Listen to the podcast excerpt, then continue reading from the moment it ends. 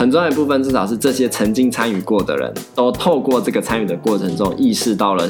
职场的心理健康、教育现场的心理健康、富贵者的心理健康，或者是育儿家长的心理健康。有感受到，就是在我们那场 talk 下来之后，才知道说，原来心理健康这件这个事情是重要的。大家好，欢迎收听 CC 灵芝，我是阿彻，我是阿坤，这是一个吸收了人生日月精华的频道。我们邀请你在这段时间与我们一起自在的 CC 灵芝。Let's Talk 总算告一段落了，哇，很久了耶！其实从他开始筹备，然后我们看见到现在也差不多要一年的时间了。了然后那时候他们是从好像从去年四月，因为我刚好去参加。成果发表会，然后他就是从去年四月开始发想说，哎，今年的主题是什么？然后到去年我们看到的时候，可能大概就是七八月时间开始征件，然后我们决定参加投稿初选，然后通过，然后到真的办工作坊这样子，哎，审议式民主的对会议这样，然后到现在一年的时间，就是算是有一个成果。那它整个历程大概是这样嘛，就是我们先办的第一阶段的讨论，针对我们挑选的主题，但都跟心理健康有关啦。那我们挑的是跟职场的心理健康比较有关系。嗯、然后不同的团队去办不同的主题之后，他会再进到就是阿坤上次去参加的第二阶段的聚焦会议。对，那你要不要分享一下？就是我们之前参加完第一阶段，主要是从很很基层，大家很生活的经验。去收集到说，哎，在职场心理健康这一块，或者是针对 EAPS，就是呃劳工的协助员工协助方案嗯的部分，呃，怎么去落实，或者是怎么去引引入？那时候我们是针对这部分有一些讨论嘛，然后有形成一些结论，然后进到了第二阶段。那你要不要分享一下第二阶段？对，第二阶段的时候，一开始我们就是想说，大家要不要参加？因为它是线上的，嗯，那时候刚好是。应该是五月那时候的事情，疫情刚好是最严峻的时候，嗯，所以那时候是采线上办理。在线上办理之前呢，其实我们就会收到各部会对于我们 Let's Talk 第一阶段的结论所给出来的回馈。其实看在第一时间看完那些回馈的时候，我们其实有点失望啊，说实话。但是你要不要谈谈那个失望的部分？那个失望的失望的部分就是说。嗯，我们本来想有有些理想的东西，然后也有些实际具体的做法的东西，可是，在部会的回应中，很多都会是被呃打枪的，包含就是呃可能现行法规没有，或者是说在呃我们的呃现在的政策里面，它已经有了。然后我们要做的就是改善，就是现行的做法而已。可是我们其实看到的是现行的做法，它除了改善之后，还有很多的细节，但那个部分都是没有办法在可能我们短短一天的工作坊里面被提出来的。然后，所以他们的回应也会是比较粗浅的。我们就看到很多就是一直重复贴上的内容，然后就觉得 Oh my God，就是到底要干嘛？嗯。不过因为我们是团队，所以就是帮我们这个团队，所以我们还是需要有。去参加，代表参加，没错。所以那一次就是由我代表参加，然后这一次是有阿策去。对，那你可不可以说一下第二阶段你们是怎么进行的？就是我相信第一阶段我们是刚刚讲的那种发散于各个主题跟大家的生活经验这样子开始慢慢的聚焦。那我想第二阶段应该也也会有点不太一样，就是他们怎么进行那个第二阶段的讨论。第二阶段的话，就是嗯、呃，我们就开始会有一个。呃，人做主持，然后就开始，我们就不断的把我们可能当当天就是在第一阶段所凝聚出来的公司，不断的在重复抛出来，然后也包含就是我们所收到一些回馈的资讯，就包含就是到底心理价有没有一个这个可能性？嗯，就是我们知道有生理价，可是心理价的东西到底能不能被落实？嗯，然后再来就是那个属于我们如果真的要去。促进员工去使用所谓的 EAPS，特别是里面的心理健康资源的话，有没有一个可能第三方的做法，就是交由委外的单位来进行等等的，或是让政府去促成这个东西？我觉得我们比较多就是在讨论这个面向，然后也包含可能像是嗯、其他的呃。有一些，因为有不同的主题都会放在这里面，是跟职场有关的，所以也有讨论到所谓的呃老茧或是可能申诉等等的一些议题这样子。然后我们最后讨论出来结果就是有种感觉啦，我们去澄清了我们其实当天在第一阶段所留下来的一些呃想法，然后让政府单位，让政府所派出来的这些专员们去理解，就是呃，其实有时候我们想要表达的东西是这个样子。然后跟上面的东西，我们再补充了一些脉络进来，然后他们也会很直接告诉你，就是哦，那现行的政策里面是没有这个东西的，或是没有这个法规，我们需要依法去行政这些东西。嗯、所以，我们就是呃，也只能说，那有没有这个机会去推动这件事情？对，就是去呃，可能是不管是立法还是行政单位部门去提出一些政策类的东西，去落实我们刚刚所提到的这些对员工的心理健康照顾。嗯。我觉得刚刚有听到几个面向，还蛮值得待会也许可以拉出来讨论的。一个是关于心理价，因为这其实在我昨天参加的最终场的成果发表会也有提出来讨论。然后还有另一点就是老茧的部分。那一点也是在我们这个主题下被讨论很多。对，那我先讲一下我昨天去参加那个部分的最终场的流程啦。那其实他们有做了两本手册，一本手册比较是针对每一场个别的有公民记者去记录。那我觉得其实是蛮详尽的图文记录的，他就把它集结成册。然后另一部分就是呃，针对每一个，就其实应该是你们二阶段会诊出来的一些成果，聚焦起来的共识，然后去核对。部会的回应上，他们怎么去看待我们提出的诉求？那他就会把它分成三类：一部分是完全回应跟同意，也就是说，我们提出来诉求，部会有接受到，然后他们也同意这么做，那他们就会去推动，然后及怎么推动会有一个说明。那再来是部分同意，就是说，诶，一部分他们可能有回应，或者是，诶，不是同，应该说部分回应，就是部分回应，说一部分他们可能有回应，那。可是，一部分他们可能就是呃打水漂漂过去了这样子，然后也有一些题目是完全没有回应的。那我们昨天大概有四个面向，一个就是在校的心理健康嘛，一个是就业青年的心理健康，然后另外一个社会复归，社会复归主的是指的是就是可能有得过呃有有诊断过精神疾病的患者，他们如果想要。重返职场、重返社会，他们的那个历程的讨论。然后另外一个就是家长年轻新手家长，就是年轻的父母亲在育儿的照顾上的一些压力。嗯、那我昨天纵观下来啦，其实我觉得，呃，各个部会的回应状态真的不太一样啦。就是比如说，我觉得在校心理健康这一块，就是几乎所有诉求都是有被正面回应的。嗯、然后，所以就是教育部对于这块好像那个弹性跟通融性比较大。那聚焦在我们就业青年这一块，主要都是是劳动部的部分，有一小部分是呃卫福部。嗯，那劳动部那边昨天这一场的讨论就真的很跳针。我想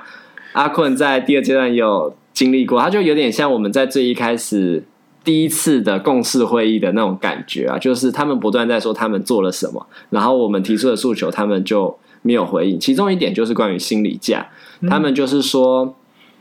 呃，我们我们提出的诉求是说有没有心理假进行的可能性嘛？那他们提出的就是说，现在就有病假、有事假、有特休了，那你为什么不用这些假去请就好了？那这当背后就是涉及到可能是污名化，或者是说这个东西到底能不能妥善的被运用嘛？那其实坦白说，其中一个诉求是到公部门，那因为其实公部门在请病假、事假跟特休的空间跟弹性是是大的。相对比较大的，所以其实真要说，如果他们是用病假或事假，而且他们是不扣薪的，所以去去心理咨商，其实应该是没有太大问题。所以他们就觉得现阶段可能不会去开放心理假的部分。那回到劳工的部分呢？呃，劳动部的主管机关就只回应说，你就用，比如说你用病假来请嘛，那主管他有管理的职权，所以他可以要求你提供。单据，那你为了避免自己污名化，你不用提供医疗证明啊，医疗诊断证明。可是他又同时要提供单，那到底要提供什么？他就一直在跳针在这个地方。嗯，那我们提供单据，如果我们去咨商，是不是会有收据？那你提供收据，不就知道你去咨商了吗？那他就会告诉你说，你可以不要回答那么详细，说你到底要去哪，你就说你有就医需求啊，就是这样。但是当你提供收据的时候，不就等于是明白的说出你到底去哪里看医生，或者是哪里做什么事情了嘛？所以其实有一点矛盾啦。那不过他意思是说，因为这个假的部分涉及法规啊什么的，就是现在的假已经是算是刚修过，然后到一个相对多的状态了，所以不会再暂时不会再开放心理假。嗯，那不过我觉得确实还还蛮值得我们也许待会可以讨论的，就是说到底需不需要针对心理健康这件事情设一个心理假？那因为像在教育的部门。呃学生的心理健康这部分，他们有提出类似的东西。那教育部是有在研拟说，是不是有可能比照美国的一些州，他们是有心理假的这样的方式进行。嗯、那不晓得阿坤怎么看？就是到底需不需要开放心理假？嗯、呃，其实我觉得在开放心理假的同时啊，最重要的就是我们怎么样去看。呃，心理智商这样的一个资源被使用，心理治疗这样子的一个服务的过程，是能不能被接受，或是被社会大众所不会认为是一个呃，好像太污名或是太有问题的一个状况。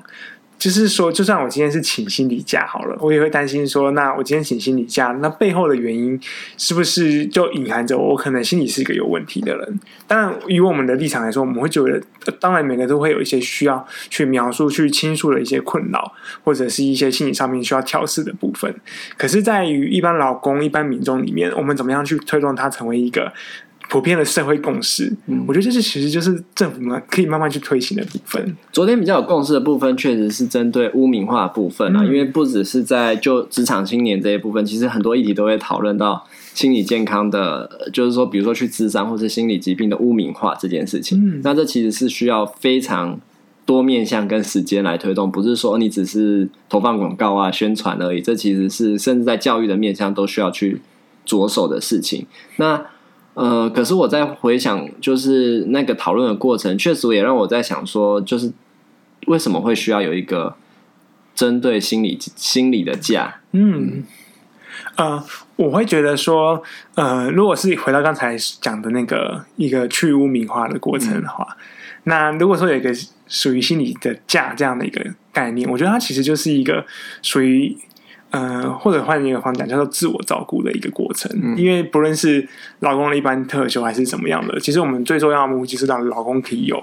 呃心理或生理上面的一个放松休息呀，对，去做别的其他的事情嘛。没错。那今天有生理假，那当然是指呃女性她们一个生理上面的一个需要。那我觉得对于一般来民众来讲，我们其实要提倡就是透过心理家这样的概念，去告诉说心理健康也很重要。嗯，也是很值得大家去重视的。那今天你使用这个假，其实就是意味着我们都一样重视心理健康这个部分。嗯，没错，所以昨天其实，在讨论一个点，就是说，我觉得是一个意识形态的过渡啦。嗯，就是说，我们今天即便好了，我们可以用病假、用事假、用特休去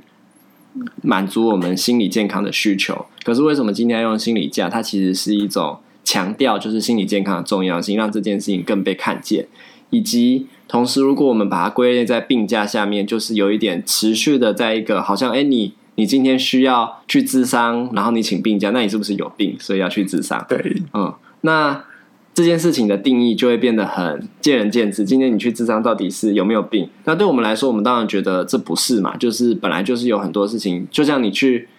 可是这就会回过来让我有一个疑问啦，就是说我们在。推动去污名化这个过程中，到底要进行到什么样的程度？比如说，我们去洗牙也不是有病啊，对啊。但洗牙这件事情好像就没有人拿出来说这是污名化。洗牙假，对不对？洗牙我们就用病假去请嘛，大家都很自然而然就是用病假去请。嗯、那智商这件事情到底可不可以用病假去请？嗯，我觉得这才是可以去思考，就是到底，呃，我觉得要分两个层面，就是那个病假的部分，因为。以我理解到的，可能有我们所谓精神官能症的，就是属于可能我们经常常听的忧郁症的、焦虑症、强迫症的。他们其实有的时候真的会因为生理的那个可能影响、心理的影响，包含用药的影响，那他们可能今天真的不适合工作。在那样的情况之下呢，你说要请病假吗？也是，但那个情况就会被扣半薪。嗯，然后如果是说用特休吗？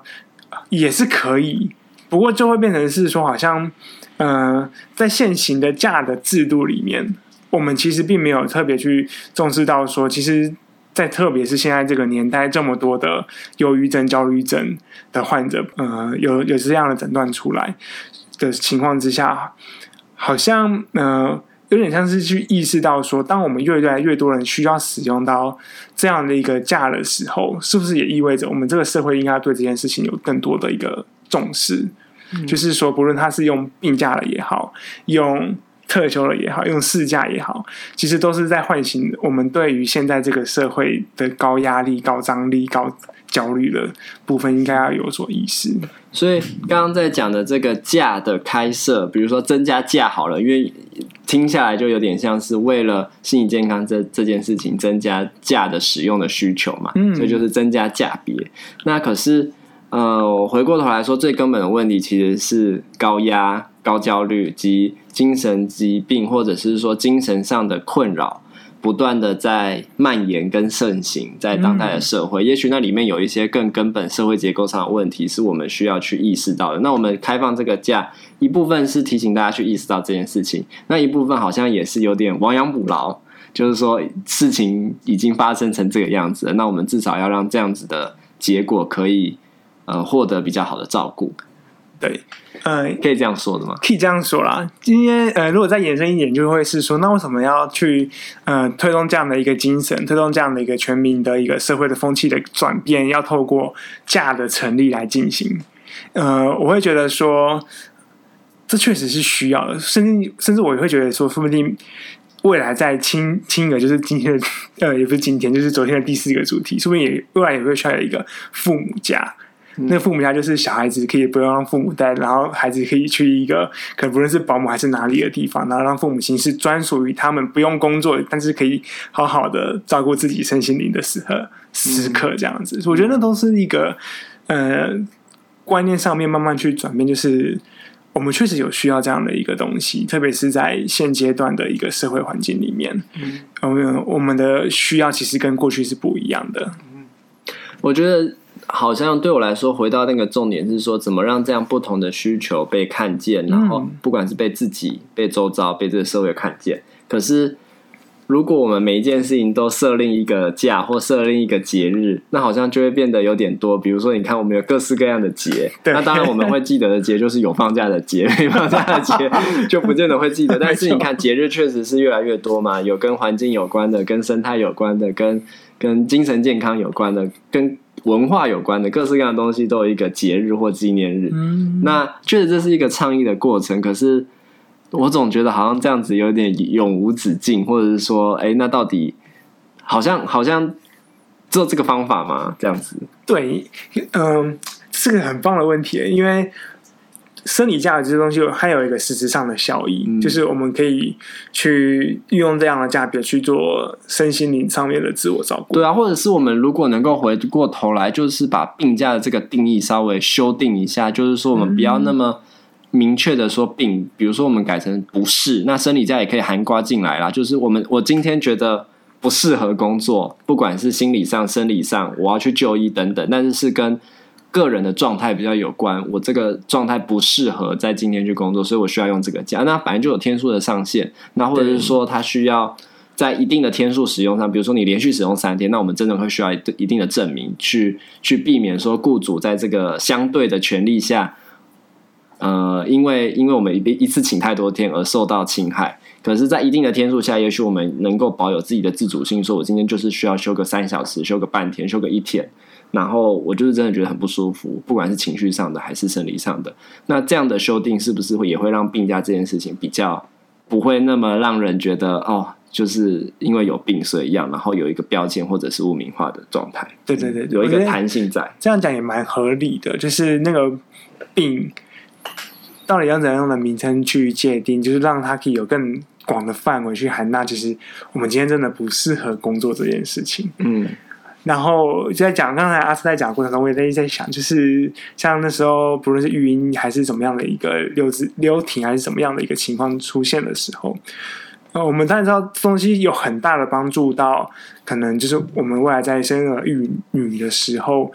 有个弹性在。可是也也知道，就是有人就是踩了这样的一个弹性，去获得他自己的最大个人的最大利益，嗯、就是新闻上还是会出现，是，但是就会变成是说，难道就因为有这种特例的存在，然后我们就？呃，忽视了其他的效益，我觉得这就会是另外一个层面的，或是思考，就是说，呃，如果这个东西它有一个意义在，它值得做，它也应该要做，它是一个正当合理的正义的行为的话，那我们觉得，那我们就去试试看。再多的配套都会是未来我们可以去持续精进去拟定出一个呃可能。最适合大多数人的一个情况，嗯，符合这个时代的需求啦。我觉得我们这个审议式民主的过程，其实就是要反映出现在这个时代最当下、最及时的需求是什么。嗯。那政府要做的事情，就是要让他这样的需求能够被看见，然后去思考说，面对现在的时代变化，我们应该要做点什么，而不是。因为因为我在比较各个部会啦，就是嗯，当天有参加不同部会的首长来参加，就是劳动部给我的感觉就真的比较是追着后面跑，就是说哦，今天做到这里可以就就先这样就好，然后也没有想要多做。那不过在像教育部啊，或者是为我就就比较感觉到他们是有稍微在思考说未来应该要怎么样做更好，尤其是在教育就更感受得到，因为教育其实是在培养下一代的对。未来台湾的人才嘛，或者是大家的素养嘛，所以他们真的是会朝未来去思考，所以他们对于呃调整这些法规，或者是说进行一些试行性的方案，就开放性比较大。那劳动部，我觉得名字叫劳动部，我我感觉就应该要站在劳方的角度思考了。但是我觉得他们在回应的过程中，其实是踩在资方跟劳方都有，但是。没有真的是站在劳方的角度去思考，然后向资方对话，而有点是同时护着资方也也踩着现况的对话这样子，所以就会感觉比较是嗯，没有真的回应到第一线我们经验到跟提出来的那些诉求，嗯。呃，我确实有一种感觉，就是像我们办完第一阶段 Let's Talk，我参加完了呃第二阶段凝凝聚共识，然后到那个阿策参加完，就是最后的成果发表，嗯，就是好像在于特别是跟劳工有关的部分，好像在嗯、呃、这方面的推动真的是有一些困难在。对，另外还有一个例子，就是你刚刚讲到劳检的部分，其实劳检的部分在昨天那个场次也讨论的很多。那主要是因为有人提出，在台湾的老检现场，就是说，好像台湾老检做的很少或很不勤。至少在那个提出的人的经验中，他工作在台湾工作十年，从来没有遇到过老检。可是他去澳洲打工度假，一年就遇到了一两次、两三次的老检。就是好像政府是很积极的在确定，就是资方或者是劳动市场是没有任何违反，呃。劳工权益的事情发生，嗯，那台湾比较是你就是要有人检举，然后有人吹哨，他们才去检查。那但是检查以后到底执行率几趴？这是昨天一个与会青年一直在问的，但是劳动部都没有回应的部分，就是说，到底你你今天去做了，倒是但是到底有多少有有真的裁罚，或者是真的去监督、去纠正、去改善，还是说你只是派一堆老检员去？那昨天我觉得最荒谬、最荒谬的一件事情就是。劳动部代表回答这题的官员呢，他就跟我们有点像是同时打爱情牌，然后好像又在假装很幽默这样子。他就跟我们说，其实我们劳检员也都过劳啦，就是说我们请了很多劳检员，然后我们台湾劳检员的人数啊，其实是相对于韩国、日本、欧美其实是旗鼓相当，甚至比他们多的。那我们很认真的在劳检，他们每天都加班，然后我们的。离职率跟那个换人的比例都很高，大家都是在一种过劳的状况。然后大家听完好像就有点像是在在开玩笑啊，然后亏自己啊这样子那种感觉。可是这件事情其实很荒谬，就是荒谬。然后然后他会说，就是他们很多人。工作不久就会被大企业挖走，然后好像他们培训的老警员很优秀，或者是说，我其实相对来说，就是因为大企业需要知道老检员到底是在干嘛嘛，嗯、所以把这些人挖走。就是你学过了老检员在老检什么，那我要怎么应应你，我就把你的人挖来嘛，这样子对不对？对。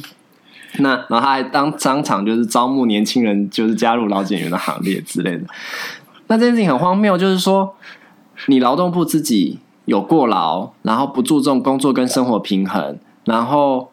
流动率高，这些我们观察到的劳工职场非常不友善的现象，都在你的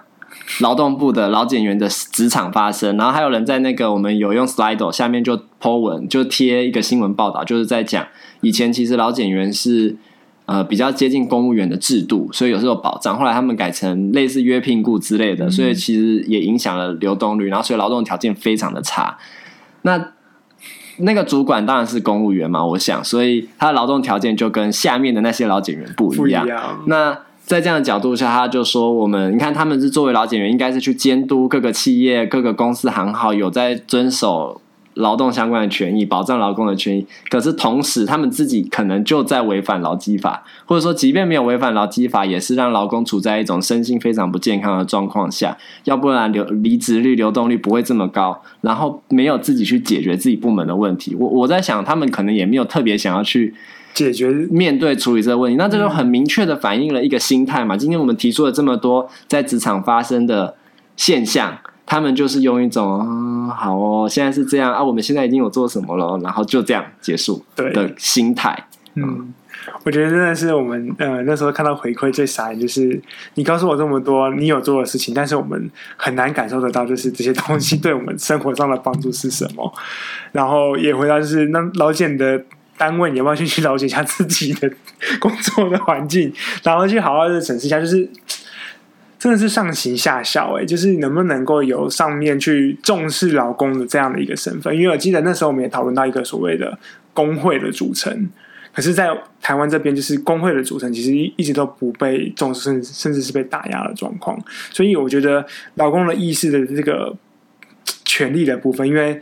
回到我们最初想要做 Let's Talk，我们有个理想就是把劳工的心理健康视为最基本的劳动权益。嗯，这个东西。能不能被被浮上台面？但以目前来看，好像还需要很多很多的努力。对，就是在劳动条件这件事情上，台湾真的是走的比较后面啦。嗯、然后，呃，像我们在谈 EAP 这件 EAPS 这件事情，就是他们也知道很重要嘛，可是他们的做法就只是认为这是一种福利制度，所以他就是用一种鼓励的心态。那即便提出为什么这件事情很重要，他们也只会说很重要，可是他们没有要更积极的去推动，或者是说引导更多的企业去落实这样的制度的一种感觉啦。我觉得简单来说，至少昨天，我觉得听刚刚听阿策描述起来，就是在那个嗯、呃、昨天的环境里面，各个部会真的重视的程度不一样。对心理健康这个东西，对卫福部。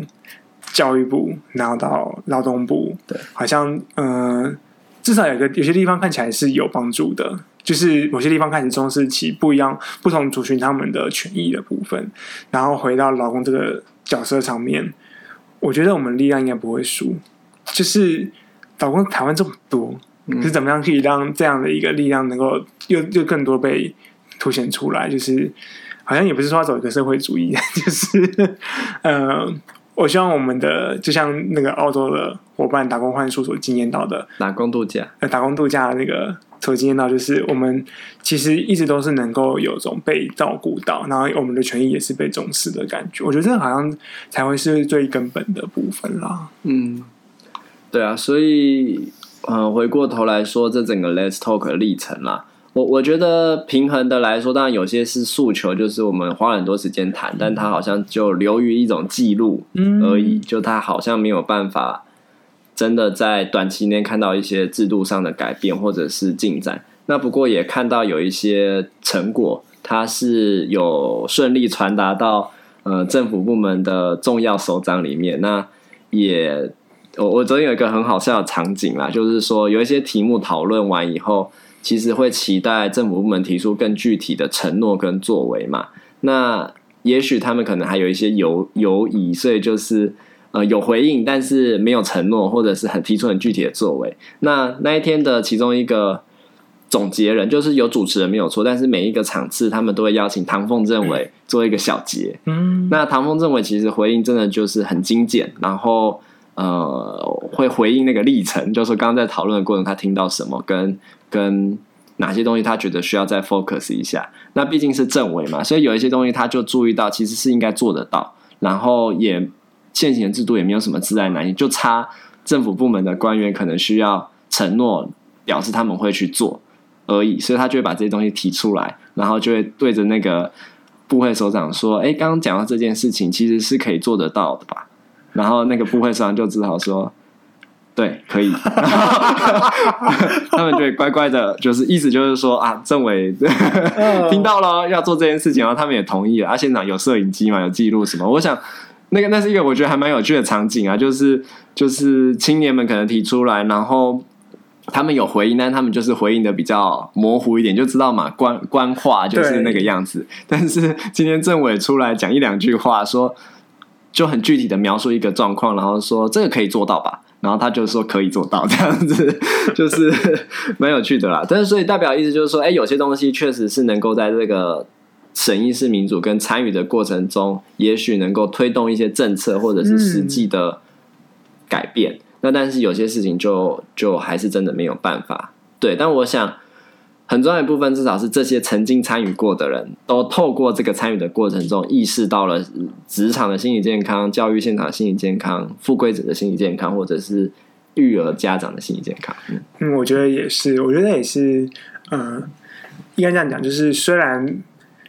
当初我们抱着一个很大的梦想。去改变一些可能现在社会上的一些状况，但我们也知道，就是走过这条路之后，真的有点困难，自爱难行。不过也有感受到，就是在我们那场 talk 下来之后，特别是第一阶段，有一些人是。才知道说，原来心理健康这件这个事情是重要的。嗯、我觉得对对我来说就是一个蛮大的成果，对，或者说意识到原来自己的心理健康已经受工作这么强大的影响，但都没有自觉，甚至有时候会自责是自己有问题。嗯、那能够帮助他们意识到，其实某种程度受到了职场环境的不公平对待等等，那都是一种新的看见。对，也许他之后就可以做不同的选择。没错。好，谢谢大家，谢谢大家。